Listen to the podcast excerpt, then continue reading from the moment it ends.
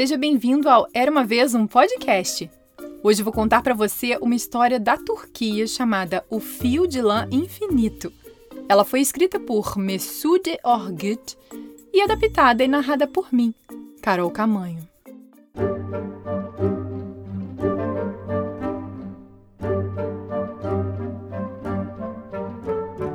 Era uma vez uma senhora que morava em uma aldeia nas montanhas da Turquia e que tinha três filhas. Seus nomes eram Ana Clara, Ana Maria e Ana Beatriz. A família era muito pobre e passava todos os dias tecendo grandes tapetes avermelhados chamados quilims. Eles eram feitos de lã de ovelhas para que elas pudessem vender e assim conseguir dinheiro para se alimentar e se vestir. Um dia, as três irmãs decidiram que queriam sair da sua pequena aldeia pacata, onde nada de emocionante acontecia. Elas estavam determinadas a sair para um mundo maravilhoso e vasto e começar uma nova vida desfrutando de todas as aventuras que pudessem surgir. As irmãs encontraram sua mãe na máquina de tecelagem e a abraçaram para se despedir. A mãe delas as abraçou com firmeza e disse: Minhas filhas, se vocês querem ir, vão. Mas há uma coisa que vocês devem fazer por mim antes de deixar essa aldeia.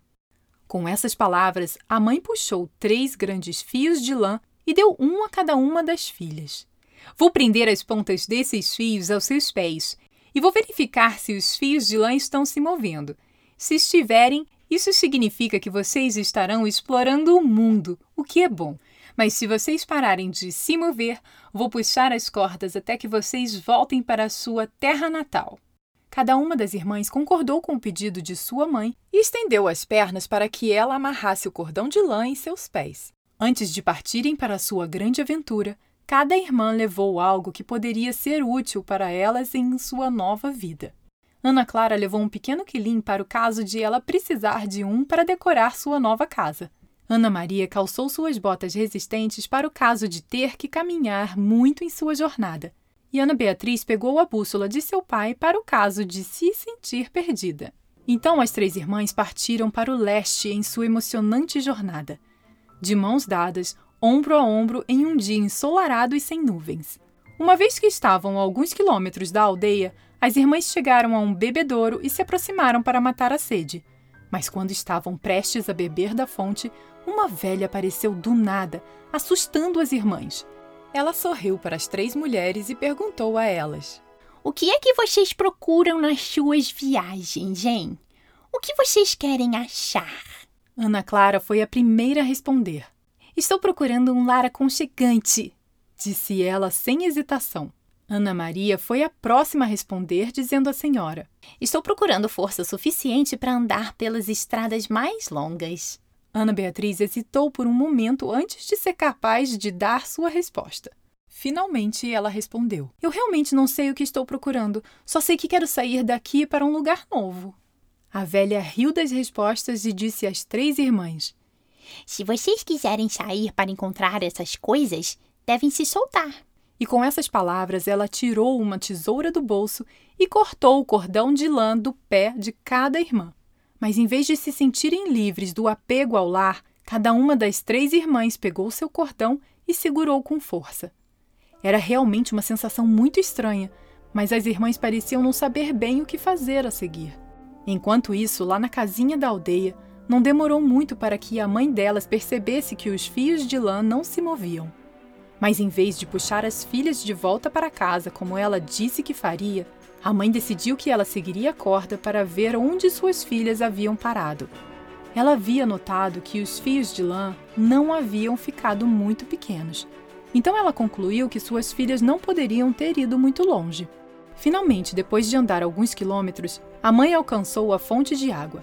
Quando ela se aproximou, percebeu que suas três filhas estavam dormindo profundamente cada uma segurando a ponta do barbante de lã. A mãe gentilmente estendeu a mão e pegou os fios de lã de cada filha. Ela substituiu a corda por três bilhetes e em cada um deles estava escrita a seguinte mensagem: Não importa o que você faça no geral, o que acontecer com você será sempre real. O que as filhas pensaram desta mensagem, não saberemos. O que elas decidiram fazer quando acordaram, Também não. Mas talvez seja você que vá decidir o que aconteceu com cada filha. O que você acha? Fim. E aí, gostou dessa história? O que você acha que aconteceu com cada filha, hein? E lembre-se que todo dia 7 e 17 tem história nova por aqui.